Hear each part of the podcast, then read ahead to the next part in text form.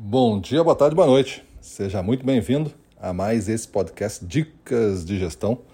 Eu sou Gustavo Campos, sou instrutor-chefe do Ressignificando Vendas e hoje vamos falar de planejamento semanal como uma arma secreta de expansão.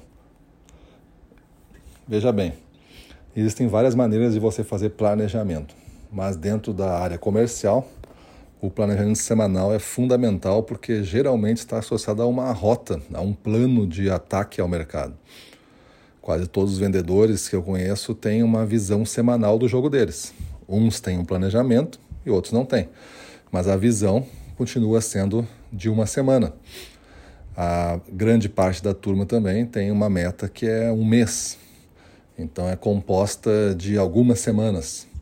E é claro que dessa meta depois vamos dividindo ela dia a dia e vamos dividindo ela por cliente, tem toda essa divisão. Mas o planejamento semanal é a base que uma operação comercial deveria funcionar. Não é muito tempo e também não é pouco tempo.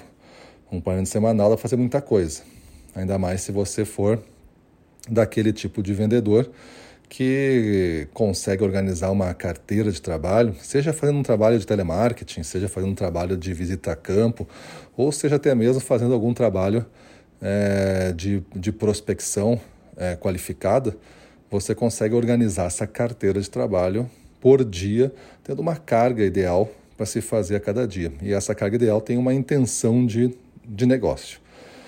A partir que você tem uma carteira e você consegue fazer o planejamento semanal, você consegue entender quais são os componentes que formam a cada dia. E esses componentes, clientes que você vai atender ou potenciais clientes que você vai tentar abrir, têm um potencial de negócio. E você se programa, se planeja com uma estratégia de abertura ou de de revenda, né, de reposição, ou de atendimento, ou de suporte, enfim, e programa também o nível de serviço que você vai entregar para cada um desses clientes.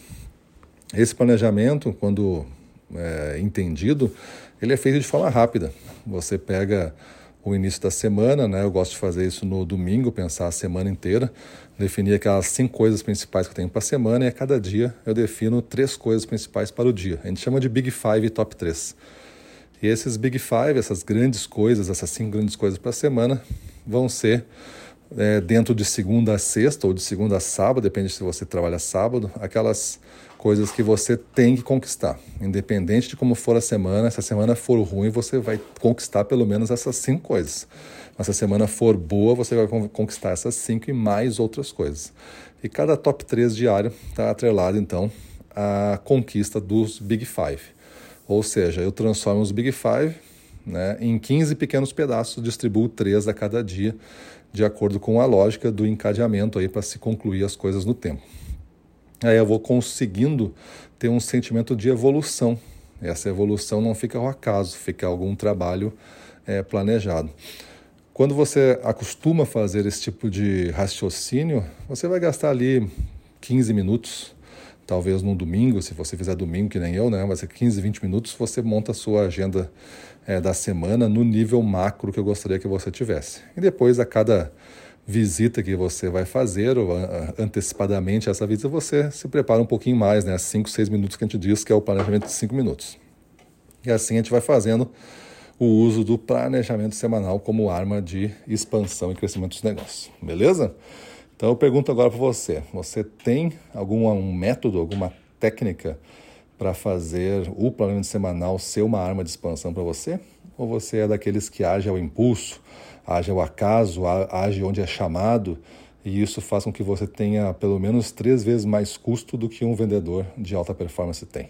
Qual é a sua escolha? Espero que você tenha uma boa decisão, mude a sua vida, domine o mundo, vamos para cima deles.